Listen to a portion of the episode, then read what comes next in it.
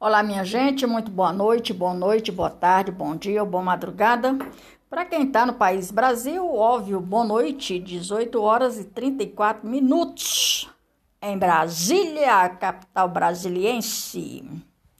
Pois é, minha gente, hoje o meu tempo foi bem ocupado com as horas e só agora que eu vou passar algum texto do episódio com a história das dívidas. Dívidas e dúvidas. Dívidas é como se fosse uma bola de neve ou uma ou um carro sem freio, ou uma bicicleta sem freio. Para depois que se arrebenta, aí vamos juntar os cacos. Cacos, né? Quando algumas pessoas lacraram um custo de endividamento, é, ainda que esse ano de 2020 mais ser melhor do que o ano passado, que o ano 2021, 2022 melhor do que no ano atrasado, ano passado. A sua dívida, de fato, quem morreu? Quem vai pagar a sua dívida de quem já morreu? Acabou a história, portanto, tudo o que ficou vivo ou vivas pela algumas pessoas aumentou as dívidas mais ainda. Porque muita gente ficou desempregados, sem ganhar dinheiro e gastando o que tinha e o que não tinha. Ficou mais endividados, mas para outras pessoas, quem tinha já seu pé de meia, feito o que conseguiu ficar para contar a história, e quem conseguiu ficar para contar a história, mas os indivíduos não deixaram de se endividar. Ou os indivíduos, ou os sujeitos, ou as pessoas. Recorde histórico de 67,1% deles declaram ter dívida no primeiro semestre do ano. Aponta a pesquisa de endividamento e sem disciplina, os custos da criação da dívida aumentam muito mais. Pois é, minha gente, é assim, eu também estou nesse rolo, porque a minha dívida não é de agora, a minha dívida que eu fiz, a minha dívida que eu fiz ela se acumulou de 2006 para frente.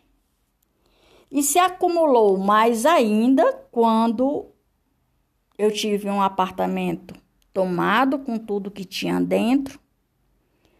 E aí o que que aconteceu? Que eu passava um mês, dois no local, lá vai eu pagar para mim sair daquele local e o dinheiro que eu dava entrada perdia. Porque o dono do kitnet ou do local onde eu alugara não queria me devolver. Eu perdi muitos 300 reais, eu perdi muitos 600 reais, eu perdi muitos 400 reais, eu perdi muitos e muitos e muitos e muitos, até chegar aqui em Brasília nos três primeiros meses. Certo? Quando eu cheguei aqui em Brasília nos três primeiros meses, que eu pensava que a coisa era bem diferente de onde eu morei, que não é. Então veja bem, o que, que aconteceu? Aluguei 600 reais. O dono queria 650. Eu digo, não, 650 por isso aqui tá muito caro. É um quarto com banheiro. Nada mais. E aí eu aluguei. Não deu certo porque eu vi logo de início que a, passou 15 dias, as coisas começaram a se manifestar. Pois é. As coisas começaram a se manifestar e aí eu digo, puta que pariu, aqui é a mesma coisa de onde eu vim. Então, imediatamente eu já dei meia volta na área, tomei conhecimento de tudo, não me espantei mais. E antes de chegar o mês, conclusão da história, que eu estava me mudando já para outro local, valor 600 também. Quando eu cheguei no outro local, que eu comecei a ver as coisas, como é que funcionava, eu digo, não vou passar muito tempo aqui. Mas me aquetei e porque eu sei que não é o lugar. É a cultura da cabeça dos urubus, das pessoas que moram naquela área, que da qual faz, né? Que acha que tá certo. Muito bem, aí eu me deitei, fiquei deitada, fiquei pensando, orando, pedindo a Deus uma direção, uma solução, porque o custo aumentou. O dinheiro, que é bom, desapareceu. E aí, o que, que eu vou fazer? O que é que eu vou fazer agora? E eu parei, pensei, orei. E orei, e orei, digo, Senhor eu estou, continuo na tua direção. Nunca me aliei com que não presta, tu sabe disso. E não é aqui que eu vou me aliar com que não presta. E aí começou a coisa ficar mais séria. E aí eu digo: não, Senhor, eu tenho que eu tenho que crer na tua providência, porque eu não vim do lugar de onde eu vim, já passando pelo que eu já passei, para passar as mesmas coisas aqui de novo. Né? Aí comecei a orar, entregar nas mãos de Deus, direção do Espírito Santo, e Deus começou a me orientar, até que eu mudei de novo. Mudei de novo para outro local. Então, chegando aqui em Brasília, eu tive que ficar numa pousada. Fiquei por quatro dias, sábado, domingo, segunda, terça, quarta, cinco dias. Nem cinco dias foi, porque no quinto dia eu saí. Aí o rapaz que tomava de conta chegou para mim e disse: Dona Fátima, nós tínhamos conversado já. Esse Dona Fátima, a senhora só pode ficar aqui até hoje, porque eu já aluguei o quarto para outra pessoa, não sei o quê, aqui é, aqui é rotativo. E como eu tenho uma certa experiência, já entendi logo o negócio que não era isso aí. Porque tinha gente lá que já estava com um ano, já tinha gente lá que estava com um ano e meio, segundo que me disseram. Porque eu converso, minha gente. Quando eu escuto as coisas, eu escuto as coisas, eu fico calado e vou conversar com outras pessoas, para não saber quem é que está falando a verdade quem é que está falando a mentira para mim não ser enganada mais pelos urubus, porque eu já fui me enganada, muito enganada pelos urubus. E aí eu comecei a andar e comecei a ver o que se tratava. Bom, nesse dia mesmo eu peguei as coisas, saí do, da pousada, fui morar no quarto, e esse quarto me custou 600 reais, antes de completar um mês saí para outro. E antes de completar um mês saí do outro. Aliás, Antes de completar um mês, saí do primeiro para o segundo. E lá eu vi as coisas que era do mesmo jeito ou pior. Eu digo, não, vou. Continuei procurando, né? Até que eu saí do outro quarto que eu aluguei com dois meses e 15 dias. O cara ainda me ganhou 140 reais. Então aí tudo é prejuízo, né? Diante dos prejuízos que eu já tinha. Então, como é, as coisas me trouxeram muitos prejuízos de 2006 para cá, e eu atrás de descobrir o que que era, o porquê que eu me inscrevi para ser microempreendedor e a empresa não sai do lugar, só aparece conta para me pagar. E quem é que está levando o lucro? Alguém está levando esse lucro.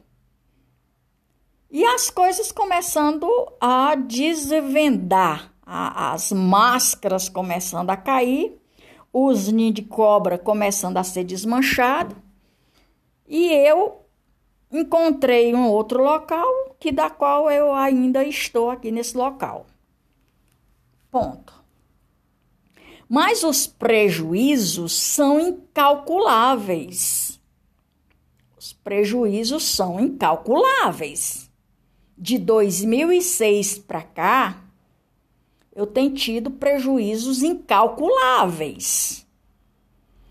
E nessa história desses prejuízos incalculáveis, eu comecei a ver que não eram as dívidas que eu tinha que pagar. Eu tinha que me orientar a pagar o necessário, que da qual um dos tais é o aluguel, e a comida. A comida come aí uma banana, um pedaço de rapadura, um, um biscoito, um café, beleza, dá para viver, né? Não vive como quer não, mas dá para viver. E aí me surge uma oportunidade, eu entrei nessa oportunidade, e essa oportunidade é que tem dado sustentabilidade, só que não é o que eu quero, ainda não é o que eu quero. Ainda não é o que eu procuro. E assim sucessivamente. Estou me saindo das dívidas, embora, embora ainda estou muito longe de sair dessa paranoia de dívida. Mais ou menos daqui um ano, dois anos, aí eu me saio dessa paranoia de dívida porque nada nesse mundo é para sempre. E aí eu caí na besteira de usar o cartão de crédito que eu tinha, o cheque especial que eu tinha. Só que o banco veio me cobrar uma dívida que era impossível eu pagar, até porque não tinha lógica. Eu pedi R$ 2.600 para pagar R$ mil reais com juros e correção monetária ficava em 135 mil reais. Hum, se eu fosse maluca, né? Aí ele disse: Não, mas dá para a senhora penhorar o carro, dá para a senhora penhorar coisa da casa, alguma coisa dessa natureza. Eu digo: Meu amigo, a minha casa, o meu ninho é o mundo e a minha casa é o chapéu, que nem chapéu eu tenho, certo? E carro eu nunca possuí na minha vida. E é simples assim a conversa. Ele baixou a crista e não disse mais nada. Por quê? Porque ele viu na minha pessoa uma pessoa bem sucedida, trilhardária, bilionária, né? Que Parece, parece, mas não é. Só que aí, todo dia eu estudando um cadinho, eu tiro as conclusões mais ainda. Que eu sou empresária, pequeno microempreendedor desde 2017, mas porém eu só estou pagando as contas e alguém levando o lucro. Por isso que minha avó, minha santa vozinha, sempre dizia: Minha filha, eu não tenho riquezas, herança, riquezas bilionárias para deixar para você. Mas de uma coisa eu quero que você faça: estude. Por que, que ela me dizia isso, meu Deus do céu? A minha avó tinha uma, uma situação financeira bem sucedida, meu pai também. Mas isso foi até da minha avó até os meus 15 anos. 15 anos para frente eu casei, fiquei com o marido, os filhos, que o marido me deixou com um baita de uma dívida e eu tive que vender tudo que tinha para pagar as dívidas. Isso aí é uma outra história. E o meu tempo acabou, por hoje é só. Marido Fátima Braga da Silva, amor oficial. Brasília, 27 de março de 2022. Até mais ver, galera. Eu vou, mas volto.